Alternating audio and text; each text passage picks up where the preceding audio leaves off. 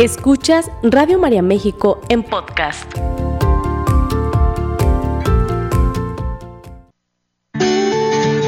Bienvenidos a Envejecer, un programa de radio para el adulto mayor, un espacio para informar, comprender y apoyar al adulto mayor presentado por Juan Pablo Ledesma Hayer, médico, internista y geriatra, porque deseamos una vejez digna y saludable, porque hay mucho por hacer y porque todos podemos llegar a ser.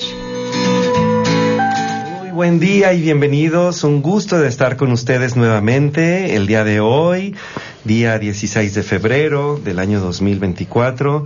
Arrancamos con esta nueva sección que nos emociona muchísimo, muchísimo. Gente grande que inspira. Gente grande que inspira será una participación mensual de una persona, de un adulto mayor, de una persona grande, una persona mayor. Es decir, una persona que tenga más de 60 años aquí en México, que pueda venir aquí a cabina, aquí en Guadalajara, y que nos pueda compartir experiencias de la vida que lo han ayudado, que le hayan ayudado a seguir siendo una persona en todas eh, sus aristas, en mantenerse eh, vigente y sobre todo ser inspirador con su estilo de vida. Y además de que iniciamos con esta sección, gente grande que inspira, también eh, retomamos aquí en cabina eh, la presencia, volvemos a contar con la presencia de una gran, gran amiga a quien aprecio, estimo eh, muchísimo y a quien doy las gracias además por haberme incursionado en el mundo de la radio. Elizabeth Nogués, bienvenida. Hola, hola Juan Pablo, muy buenos días, gracias al público. Es, es emocionante, gente grande que inspira. Definitivamente admirar, ¿quién no admira a un adulto mayor? Puede ser hasta el abuelo, la abuela, eh, el mismo papá, mamá, algún tío, un familiar o alguien, como en este caso hoy, una persona a la que ustedes van a conocer a través de esta charla. Y gracias, Juan Pablo, por la oportunidad. Además que el pasado 13 de febrero fue el Día Mundial de la Radio y con, eh, con mayor razón estamos doble, triplemente contentos de, de hacer esto posible. Bueno, pues ya saben, las formas de comunicarse para participar, para hacer alguna pregunta a nuestro invitado o para tener los datos de, de, Liz, de, tuyos, Liz Nogues, por si eh, alguien quiere en el futuro proponerte entrevistar a una gente grande que inspira, eh, bienvenido. bienvenido y que te manden un mensajito. Para esto entonces anoten el teléfono de cabina, es el 33 33 671000 o manden un mensaje escrito de WhatsApp al 33 16 05 12 61. 33 16 05 12 61. Pues bienvenida, Liz. Muchas gracias. Alejandro Mondragón. Alejandro Mondragón. Voy a, dar una breve semblanza de quién es Alejandro para que ustedes, público, puedan valorar por qué el día de hoy es nuestra gente grande que inspira. Alejandro tiene 65 años de edad, nace en la Ciudad de México de una familia de clase media, muy trabajadora. Tiene tres hermanos, uno más grande, dos más pequeños. Estudió Alejandro hasta tercero de leyes, tengo entendido, más un año de arquitectura, por si fuera poco. Resulta que Alejandro aceptó la invitación para platicarnos un poquito de su vida, compartirnos eh, cómo vive, a qué se dedica, cuáles son sus pasiones y, por supuesto, cuál es su gran motivo, cuáles son sus motivos del día a día para levantarse. Porque esto es algo muy importante que en, en los notas que, que, tomé durante nuestra pequeña charla antes de entrar a cabina, él me, me hablaba sobre todo de, de la pasión, esa pasión que de pronto pudiéramos perder en el camino. Pero Alejandro, bienvenido, muy buenos días. Ah, muchas gracias, por, eh, me siento muy contento de poder este, participar aquí con ustedes, de que sea el primer programa, honrado y agradezco la invitación. Al contrario, Alejandro. Alejandro, actualmente, corrígeme si me equivoco, tienes 43 años de casado. ¿Es correcto? Tienes dos hijas y un hijo. Sí. Ya son independientes adultos. Totalmente. Muy bien. Dos bellos nietos. Es correcto, sí. Ay, mira, hasta la sonrisa le apareció en la cara. ¿Te gusta? Y esto, mucho oído, querido público, ¿te gusta andar en moto? Mucho, mucho, mucho. Es una de mis pasiones de vida, andar en la motocicleta y salir a, a la carretera en la motocicleta. Recuerden que tienes 65 años, ¿eh? ¿Llegaste en moto hoy? No. ¿Hoy nos la trajiste por la lluvia? Por, no, no, porque voy a otro lugar. Ah, ahí ok, no puedo llevar. Muy bien. ¿Tienes eh, el gusto por andar en moto o la rodada, como le dicen por ahí? Pero también la escalar. ¿Te gusta escalar? Me gusta mucho andar en, en las montañas, en los bosques, ¿verdad? Es, ¿Hacer rapel y toda la cosa? Rappel no. Rappel no. No lo he intentado, pero a lo mejor. No, igual un y poco sí. Más adelante. Igual y sí te, te Pero antoja. este, Voy a irme a un pasaje de tu vida, Uro, nos retrocedemos, porque a los 13 años de edad, un regalo te abrió los ojos o bien te despertó una gran pasión que hasta ahora ejerces. Te regalaron una moto. es sí. Platícanos, por favor. Bueno, aquí cuando entramos a la secundaria, este, mi padre me dice en segundo, no te puedo llevar a la escuela, que quedaba retirado de donde vivíamos en México, y me compro una moto. Una, en aquella era una Bambimatic Carabela, 50 centímetros cúbicos con pedales. wow. Entonces, este, con esa empecé a andar perfectamente, iba a la escuela, pero con esa ya me iba también a Cuernavaca. Me escapaba, a veces me iba de Ah, finta. te hacías la pinta. y este y ahí empecé mi vida de aventuras, ¿verdad? Mi vida es de, de mucha aventura, me gusta mucho la aventura, el conocer, el hacer, y eso es parte de lo que me ha llevado hasta los días de ahora. O sea que tienes más de 50 años de andar en moto, Sí. más o menos. Sí, ¿Tu papá te, te animó? O sea, generalmente los padres pues somos súper precavidos o muy protectores. Tenías 13 años, obviamente no existían los peligros que hoy existen, pero ¿te animó? Fíjate que una de las cosas que me ayudó mucho en la vida a lograr lo que estoy y donde estoy y cómo estoy es que mis papás fueron unas personas que dieron carta abierta a mis ideas. Mis papás no me decían, oye, no puedes esto porque es muy peligroso, no, no me decía, cuídate. Hazlo, pero cuídate. O sea, yo tuve esa bendición de no tener papá- papás sobreprotectores. Es muy importante eso. ¿Dijiste bendición? Sí, claro, es una bendición. Es una bendición de Dios, porque ahí tú ya puedes ser creativo, puedes saber aprender y experimentar a equivocarte. Porque si tenemos unos papás que no nos dejan equivocar, que nos abrazan, nos apapachan, todo eso, en este momento no estaríamos. ¿Por qué? Porque siempre hay que experimentar. Hay que aprender a dejar que los hijos, ahora yo como padre y como abuelo, dejar que se caigan. Es muy difícil, muy difícil. Yo no sé cómo le hacían mis papás, pero es muy difícil el poder decir, experimenta tu vida. Yo creo que es una de las cosas más difíciles que podemos tener los papás. Totalmente. Soltar, soltar con amor. Soltar por, y soltar por amor, Además, no con amor, por amor, Por amor. al hijo y al- al- a todos los que nos rodean. Eh, bueno, ya hablaremos un poquito más de tu familia más adelante. Eh, ¿Trabajas en un taller mecánico desde hace cuarenta y tantos años? Fíjate que todavía puedo decir con orgullo y satisfacción que este no me he jubilado.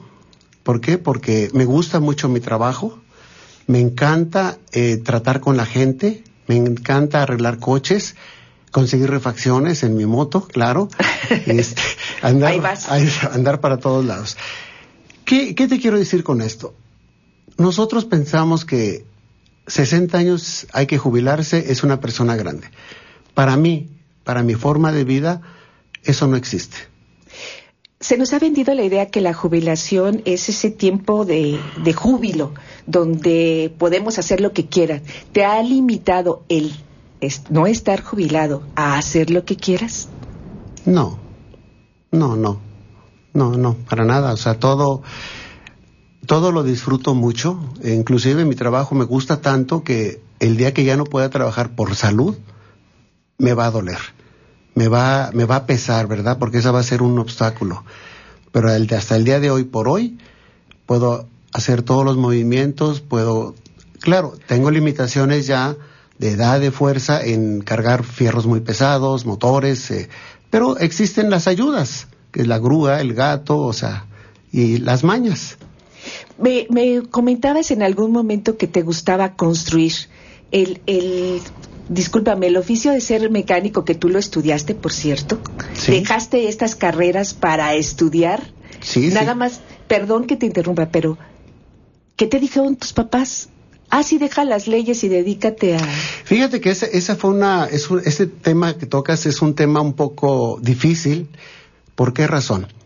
Porque en esos años el tener una carrera universitaria era el plus ultra. Entonces, si tú le dices a tus papás que tus papás este, se mueven con carreras universitarias, tengo un hermano médico, y cuando yo les digo, dejo esto porque a mí me gusta tener un taller, yo me apasiono por un taller, quiero trabajar en un taller, me dicen, ¿cómo?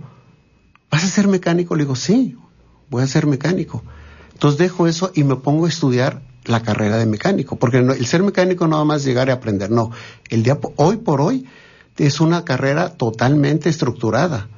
¿Por qué? Porque los coches ahorita, al día de hoy, son electrónicos, son mecánicos, son cibernéticos, o sea que todo se hace a través satelital. Entonces es un mundo muy diferente a como ha, ha ido avanzando eso. Ahora, para e, hoy por hoy, el tener una carrera universitaria, cualquiera la tiene. El tener un oficio y ser bueno, no cualquiera lo tiene. Y si me permites agregar, y vivir de ese oficio, claro. no cualquiera tampoco lo tiene. Claro. Pero Alejandro, eh, el, dedicarte tantos años en, en, esta materia quiere decir como un médico, tienes que estarte actualizando, y más por lo que me acabas de decir. Fíjate que nosotros tomamos cursos cada aproximadamente cada seis meses. Cada seis meses tenemos que estar tomando cursos, capacitándote, porque ahora llegan autos nuevos. A Eso te iba a decir, muchas marcas hay o sea, muchas marcas nuevas, que es lo mismo, pero no es lo mismo. Entonces tú entras a internet, bajas la información, te pones a estudiar los carros híbridos, los carros eléctricos, porque es una transformación. Entonces, eso hace que nosotros estemos totalmente activos. Y ahí la edad, no, no, no la ves, porque no hay tiempo. Ah, yo tengo esto. No, no. ni tiempo tienes a, a, enfermarte, ni a pensar en dolores, porque tu mente está en la creatividad, está en el proyecto, está en, resolver. En resolver las cosas. Y otra cosa, en perseguir la chuleta, como dicen por ahí, porque si no trabajo, no como. Entonces, afortunadamente, trabajo. Me gustaría, eh, Alejandro, que nos contaras un poquito de cuál es tu día, un día normal. ¿Cómo, a qué hora se levanta Alejandro? ¿Qué hace? ¿Eres católico? ¿Te comiendas a Diosito antes de salir de casa? ¿Qué pasa con Alejandro? Bueno, mira, a lo mejor ahorita a ver si está, estoy fuera de, de situación, porque yo me levanto a las cuatro y media de la mañana. Antes era por trabajo, ahora es por costumbre. Eh, hábito ya. Ah, es un hábito, se puede decir, y me preparo, me hago un licuado, te aseas, vas al baño, todo eso, y a las 5, 5, 10 ya estoy en el gimnasio.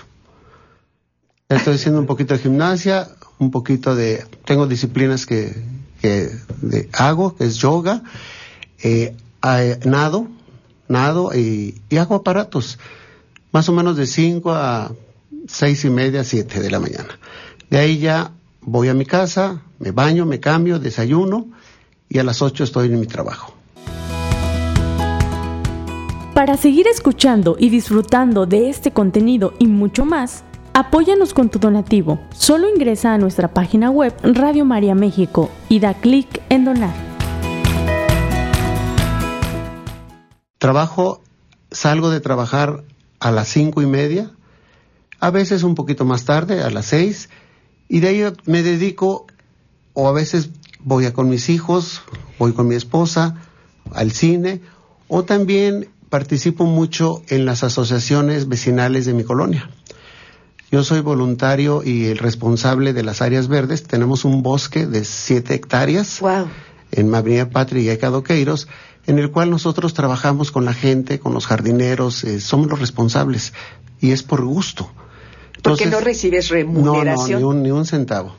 Pero Alejandro, con tantas cosas que hacer, ¿estás dando a la sociedad? Porque es, es contribuir a la sociedad. Es, exactamente. Y a tu entorno, por supuesto. Eh, yo he descubierto algo y yo invito a todos, cuando tú das, recibes más. Cuando tú das de tu tiempo, recibes más. Cuando tú dices, a esta persona le voy a compartir la mitad de mi lonche, y tengo mucha hambre, pero él también. Entonces lo comparto, eso para mí es más válido a decir, ya no me cabe, toma, te lo doy. Claro.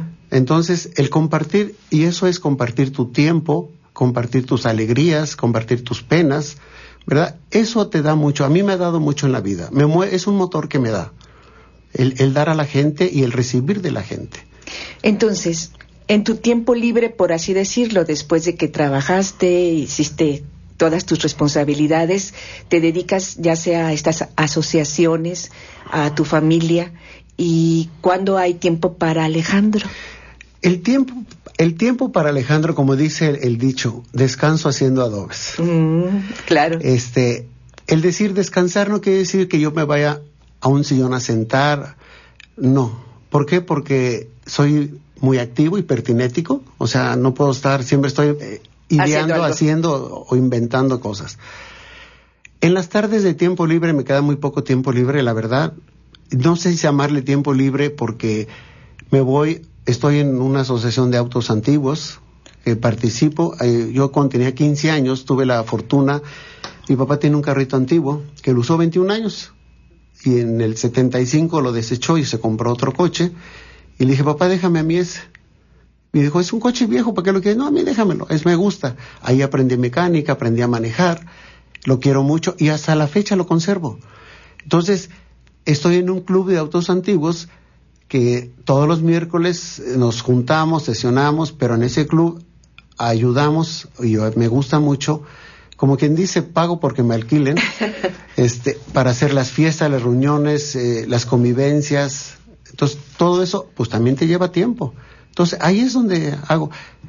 En, el, en las rodadas de las motos, eh, tenemos, eh, hicimos un club que fue, después ya se fue desintegrando, pero todavía lo conservamos. Está mi esposa y yo. Un año ella es presidente, yo secretario, y al revés, y el otro año es secretario. Pero seguimos en la rodada, en, pero tenemos muchos amigos que nos buscan, ¿verdad? Para eso, yo creo que, eh, Alejandro, para quien nos está escuchando y también tiene amor por la rodada y quisiera participar contigo, eh, comunicarse, ojalá, digo, nos dejen por ahí el dato en cabina, porque puede haber más de algún radio escucha que, le guste la moto y que quiera participar. Esto sería bonito, ¿no? Bueno, sí. Eh, de hecho, tenemos amigos, el último que enseñamos a andar en la motocicleta, que compró su, su motocicleta, eh, de 68 años. 6-8. 6-8. y él ya fue con nosotros a Chihuahua, fue, o sea, ha hecho ya varios viajes, 6-8. Y su esposa y sus hijos me decían, si a mi papá le se enferma, lo cuidamos nosotros, pero si mi papá se accidenta, te lo llevamos a tu casa. Y yo decía, pues no te vayas a accidentar porque no se puede cuidar, ¿verdad? Pero sí, él es, él es este, uno de nuestros proyectos. hemos enseñado, enseñado a muchos, pero él es uno de mis ejemplos donde no hay edad para hacer lo que una pasión. Antes de irnos a la, pausa, quiero recordarles, público, que estamos platicando con Alejandro Mondragón. Hoy en Envejecer se inicia una sección llamada Gente Grande de Admirar, gente grande que inspira. Y, Alejandro, por lo que nos está platicando hasta este momento, usted como yo, cuando lo escuché por primera vez, yo me quedé boquiabierta, porque todo esto que está haciendo viene ya por el gusto, por el placer, por la pasión de la mecánica. Sí, sobre todo porque eh, lo que vemos con, contigo, con tu ejemplo, es que no hay, no hay edades. Y algo que a mí también me, me mueve mucho y que lo habíamos platicado en alguna ocasión, es esto de no jubilarse jamás, porque digo, si, si se te permite por tu oficio y todo, porque el, el oficio nos, nos da el sentido, ¿sí? Y si uno pierde eh, el puesto de trabajo o deja de hacer, pues gran parte de lo que te significa como persona, lo, lo, puedes perder. Y eso sería un duelo a trabajar bastante duro, ¿no? Entonces, bueno, el mantenerse activo, el estar vinculado socialmente, el, el aprovechar cada minuto. Y bueno, todos estos mm, consejos que, que, en tu ejemplo de vida nos estás compartiendo, Alejandro, eh, espero que nos, nos pueda ayudar. Vamos a ir a una pequeñita pausa. Vamos a recordarle a la gente los números eh, para participar, para hacer preguntas, comentarios. Es el WhatsApp 33 16 05 12 61. Estamos hablando sobre gente grande que inspira. Que inspira. ¿Y el teléfono fijo?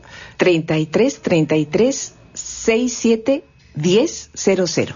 Muy bien. Vamos a ir a una pequeña pausa. Regresamos. Sigue escuchando Radio María México en podcast.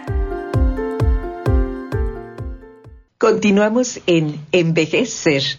Y hoy, eh, como bien decía el doctor Juan Pablo Ledesma, arrancamos con una nueva sección llamada Gente Grande que Inspira. Y tenemos aquí en cabina a Alejandro Mondragón, un adulto mayor de 65 años, cuya vida se ha dedicado al trabajo, a ayudar a los demás, a sus grandes pasiones, que es andar en moto, arreglar carros, construir cosas y por supuesto también tener por ahí eh, en, un tiempo, darse el tiempo, que entiendo desde los 60 en adelante, a escalar. Perdón, Alejandro. Sí, sí este, es, eso que estás comentando, eh, yo le llamaría vida propia, tiempo para ti. Tiempo, si tú me preguntaste antes, ¿qué haces en tu, tiempo, libre? Me lo dedico a mí. ¿Cómo? paseando en la moto, eh, me gusta mucho ir a la montaña. Eh, de hecho, este año tengo el reto que voy a subir, el, si Dios me lo permite, la salud, el Nevado de Colima, después el Nevado de Toluca y más adelante el Istelazú. y por último, el Pico de Orizaba. Por último. Por último. Nada más, este año. Este año, ese es mi reto. cuatro. Que espero que la salud, las fuerzas, todo, las condiciones para hacer todo lo que quiera uno, se necesita prepararte físicamente, mentalmente, espiritualmente y económicamente. Hablando de retos, Alejandro, tengo entendido que, que, asumiste un reto muy grande el año pasado, en septiembre. Hiciste esta peregrinación eh, del camino a Santiago, que se le llama. Cuéntanos brevemente de esto, por favor. Pues mira, esa fue una ilusión que tenía hace varios años, que venía y se me olvidaba y, o no, no lo podía hacer y así. Y el año pasado dije, le dije a mi hija, ayúdame a comprar el boleto para irme. 40 días. Un, paréntesis. ¿Era una ilusión de fe más un reto físico o era más una cosa que la otra? Eh, vamos a decir que es un poco fe, eh, reto físico, eh, vacaciones. También, muy necesario. Son las vacaciones, vacaciones solo y un reto de ir a algo tan grande, tan lejos, de mucho tiempo, pero solo. ¿Cuánto tiempo? 40 días. No más. Del cual en eso yo quiero transmitirles, aprendí algo muy importante, permitir la ayuda. A, veces nosotros, por nuestra forma de vida, nuestra forma de, de ejercernos, tenemos un ego muy, muy grande, se puede decir, que dice yo puedo hacer todo. Es que lo hemos cultivado, cultivado durante muchas décadas. yo puedo hacer todo y no, yo no. Ahí aprendí lo que es el permitir que te ayuden, el permitir que te compartan, el permitir y saber que tienes limitaciones. Entonces, para mí eso fue una, una gran experiencia porque conoces mucha gente, yo me relacioné y uno de mis retos fue no ir a los hoteles ni hostales, nada, sino ir a los municipales con los muchachos. A dormir con 180 muchachos, a aprender a aceptar lo que hay. Porque eso para mí fue una experiencia de vida y mucha riqueza. O sea, regresas con más energía, regresas con otra forma de ver la vida, con más sencillez, y te das cuenta que no necesitas mucho para disfrutar la vida el día a día. Yo ahí los muchachos les decía, porque me decían, ¿por qué viene solo y esto? Porque les, mi lema es, me queda poco tiempo de vida. No es que esté enfermo, sino ya hice las tres cuartas partes de mi vida. Me queda un 25%. Y ahorita, ¿cómo lo quieres disfrutar? Yo les invito a todos, ¿cómo podemos disfrutar lo, el, día, los años, la semana, los meses que nos quedan? Porque no lo sabemos, pero hay que disfrutarlo todo. Entonces se puede decir que el, camino a Santiago, esta peregrinación, vino a abrirte otro panorama, uno a aceptar la, ayuda, te fortaleció más en tu fe. Sí. Eh, también en tu carácter. Es que eres un hombre de retos, Alejandro. Eh, del carácter, o sea, aprendes que a domar la voluntad. Porque cuando tú tienes la voluntad de hacer algo, muchas veces dices, no, está muy difícil pero cuando de la domas, aunque sea paso a pasito, yo una de las cosas que aprendí en el Camino de Santiago es que de lo bueno o de lo malo, lo bueno fue la experiencia, todo lo bonito, pero en una montaña me caí porque estaba lloviendo y me fracturé el pie. No sabía que estaba fracturado, pero rápidamente... ¿Te diste cuenta? me di cuenta los segundos días, de ahí me llevaron a un hospital. Eh, siempre tuve ángeles en el camino, ángeles Dios me decía, por aquí. Pero el punto es que a eso no puedo caminar, pero conseguí una bicicleta. A ver, nada más, ¿te, arreglaron la factura? ¿Te operaron? No, no, no. no, no. Nada más. Me pusieron como una férula. Una ferulita chiquita y ya no podía caminar, pero sí podía andar en bicicleta. Entonces seguí unas, unas etapas en bicicleta y después ya lo dejé y lo hice en camión. Pero llegué. Pero llegaste, cumpliste tu meta. Llegué al, camino a Santiago de Compostela y bien, todo muy bien. Cuando regresaste a México con tu familia, ¿cómo fue el encuentro? Fíjate que me imagino que hermoso. tuve la oportunidad de que mi hija y mi esposa me alcanzaran tres, tres días antes de llegar a Santiago de Compostela. ¿Y sabían que te habías fracturado? Sí. ya me imagino. Sí, sí sabían. Todo, toda una experiencia, ¿eh? Te voy a decir porque pues, tenía que tomar pastillas para el dolor, eh, o sea, pero es, es un aprendizaje. Eh, aparte de que cuando tienes eso, te das cuenta que tienes alrededor mucha gente que en ese momento los, los tienes, pero no los ves, porque nos hacemos como ciegos a muchas cosas, y ahí abres tus sentidos.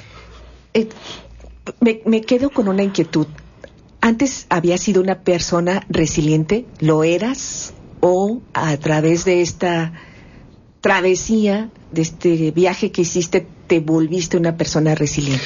Bueno, mira, yo creo que de eso que me estás preguntando tenemos todo dentro de la vida, ¿no? A veces hay cosas que nos, nos cambian la vida, a veces, este, hace 17 años a mi esposa le salió un tumor en la cabeza y dices, pues, ¿por qué? O sea, que te quedas y llora y dices, bueno, pues hay que operarla y se va a morir, no se va a morir. Eh, pero, ¿Tanto así? Pero ni se murió, está perfectamente, pero aprendimos que la vida es muy frágil. Mucho. Muy frágil. Entonces, es más, hay que darle más valor a lo humano, a los sentimientos, que a lo material. ¿Se sometió a algún tratamiento? Sí, lo operaron, sí, claro. Lo operaron y, salió bastante bien, digo, fue largo, no, no, no ha sido corto, pero bien, todo. O sea, gracias a Dios estamos este, contando con ella y, en muy buenas condiciones. Alejandro, ¿te consideras una persona eh, afortunada? ¿Has tenido una vida afortunada? Muy afortunado y con muchas bendiciones de Dios. Muchísimas bendiciones, créemelo. Porque tenemos en nuestros viajes que hemos hecho con, en motocicleta, rápidamente les puedo contar que llevamos 180 mil kilómetros viajados en motocicleta porque es lo que marca el, el cuenta kilómetros de la moto. Y con mi esposa no hemos tenido ningún accidente, solo uno que nos caímos, nos hundimos en una arena por andar buscando una aventura. A ver, yo quisiera hacer honor a quien honor merece, porque tu esposa, ¿cómo se llama tu esposa? Nina. Nina. Porque tu esposa Nina por lo que entiendo, percibo, ha sido tu cómplice y no cualquiera se sube una moto. Te amaré toda mi vida, eres el amor de mi vida, pero subir una moto, wow. O sea, viajar. Exacto. Platícanos, por favor. A ella, a ella este, le dicen, Alejandro está loco, lo entendemos, pero tú, tú no estás loca porque él es Entonces sí me costó muchos años convencerla que se subiera conmigo, pero una vez que se subió, empezó a disfrutar lo que es eso. En el año pasado, el antepasado, nos dieron un reconocimiento a nivel nacional, porque somos la, el matrimonio, o sea, los que, que más expediciones hemos hecho en viaje en motocicleta a las convenciones. Entonces nos dieron un reconocimiento nacional donde dice que este, pues somos los únicos que no hemos faltado, porque vamos, vamos, vamos, vamos, siempre andamos para Centroamérica, para Chihuahua, para Guatemala, El Salvador. O sea, y vamos solos, y vamos tres. Mi esposa, tu servidor y el ángel de la guarda. Ah, muy bien, ese no puede faltar. Ese no puede faltar. Eh, de ninguna... Oye, pero ¿cómo es posible que, que en una travesía, en un viaje como lo que me has platicado, me has comentado, que donde no van, no llevan protección, donde rebasas trailers, eh, carros que van a una velocidad tremenda y ustedes sin protección ahí van. Bueno, llevas tu chamarra, tu casco. El, el, te voy a contar rápidamente en un viaje que íbamos para Alaska, en por Utah hay mucho mucho aire. Todos los trailers hacen túneles de viento, donde si tú te atrapa un túnel de viento te empiezas a arandear como si fueras una marioneta. Entonces ahí tienes que acelerar más, correr y salirte del túnel del viento para no, este, no sufrir esa, esa, ese movimiento. Y en, en las carreteras de Estados Unidos a veces dices, híjole, que no me pase nada aquí porque son siete carriles. Entonces, para cruzarlos es muy difícil. Sí se nos han ponchado llantas, se nos ha descompuesto la moto, eh, nos hemos quedado tirados horas en la carretera. Pero es parte de la aventura, no es parte del crecimiento que dices a los nietos, puedo contarles esto. Que dices, ¿cómo te arriesgan? No es arriesgar, es vivir. ¿Subes a tus nietos a la moto? Claro, todos los días voy por ellos en la escuela, al kinder por ellos. Le pongo su casco y me los traigo. ¿En serio? Sí. Me decías que tú enseñaste también a tus hijos, los llevabas, perdón, a la, a la, escuela. Ahora lo haces con los nietos. Kinder, primaria, secundaria y parte de la prepa los llevé en la moto, uno adelante y otro atrás siempre. ¿Alguno tiene tu gusto? ¿Tu eh, pasión? Fíjate que no, o sea, todos se suben conmigo, todos han viajado conmigo, pero no les gusta. Y ahora, yo no les digo, aquí hay una motocicleta para que te subas. Le digo, el día que quieras una motocicleta te la compras y compartimos el gusto, que es diferente. ah, ok. Compartimos el gusto. ¿Por qué? Porque si da un accidente compartimos el gusto. No el yo te impuse una motocicleta para que tuvieras el accidente. Esa es una mentalidad que tienes que tener para no sentir culpa ni nada por si alguien tiene un accidente. ¿Tú lo has tenido tú, tú, tú ¿Accidentes? Ajá. Uh, sí, muchos, muchísimos. Fracturas muchísimas, caídas muchísimas. Muchas te puedo platicar. Eh, no tenemos el tiempo, pero les puedo platicar aventuras sobre aventuras de motocicleta. Muchos, muchos accidentes. Y aún así sigues rodando. Todavía. El, el primero del Día de los Muertos, el 2 de noviembre de 1974, tuve mi primer accidente en motocicleta, donde me rompí una pierna y se me enterró en la pierna un tornillo de la moto. Estaba muy chiquillo. Y después ya me curé todo eso. Yo con la pierna enyesada la amarraba al volante para que me cargara la pierna me ponía mis muletas y andaba en mi moto porque me, daba, me, gusta mucho esa pasión. Es, es, esa, es pasión, me queda claro. Fíjate, Alejandro, que, si tú tuvieras la oportunidad de pasar un mensaje en este momento a tus nietos, porque este programa queda grabado, como ya la gente lo sabe, en, las redes de, Radio María y, lo van a escuchar en el futuro y van a tener su tiempo para para valorar y conocer, eh, conocer más estas facetas eh, de ti como persona, me gustaría eh, saber qué les puedes dejar, porque el programa de hoy que queremos, este, que estamos pues inaugurando, esta sección con Liz Nogués, es eh, gente grande que inspira. Pero no se trata de que la gente se suba a una motocicleta a fuerzas, ¿no? no, es, de que, es, de que vaya a la moto en este momento, sino él debe tener un fundamento atrás, eh, es decir, hay una esencia, hay una esencia. ¿Cuál es esa esencia que tú les quisieras dejar eh, dicho? Pues mira, yo, yo a todo les diría, no es subirte una moto, no una bicicleta, ir a la montaña, hacer rapel, hacer bajar los ríos rápidos, sino es no pierdas tu sueño. Tu sueño no lo dejes.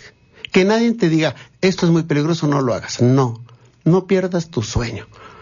Para que tú el día de mañana puedas decir, qué bueno que lo intenté, qué bueno que lo logré.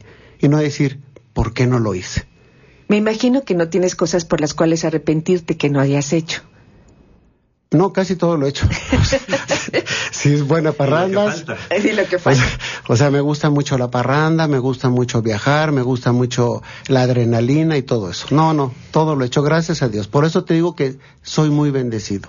¿Cuál es tu ilusión en tu ilusión en esta última etapa de vida? Bueno, no última, en esta etapa de vida. Bueno, de este año, pues es las montañas. Las montañas. Las como te platiqué. Las cuatro. Las cuatro. Es un reto fuerte. No es fácil, es fuerte. Pues felicidades, Alejandro. Muchísimas gracias por haber el día de hoy estar aquí en Gente Grande que inspira. No, no, gracias, a ustedes que nos, me hicieron el favor de invitarme, ¿verdad? Me siento halagado. O sea, muy halagado de poder platicar experiencias y ojalá no sea la última para podemos hacer muchas, o sea, con temas ya específicos y este ir, y que traigas a Nina. Sí, ir compartiendo, ir compartiendo este la vida de una persona. Muchos dicen que estoy loco, pero no es que esté loco, sino soy intrépido y no me rindo a nada. Que eso nunca, nunca se acabe. Exacto. Nunca, nunca me rindo a nada. Muchísimas gracias Alejandro Mondragón. Muchas gracias Liz Nogués. Espero escucharnos aquí en cabina, estar, contar con tu eh, presencia y con todo tu profesionalismo eh, en un mes. Y a ustedes en casa, bueno, no dejen de escucharnos cada viernes 10 de la mañana aquí en Vejecer. Muchas gracias y hasta la próxima. Gracias. Esta fue una producción de Radio María México.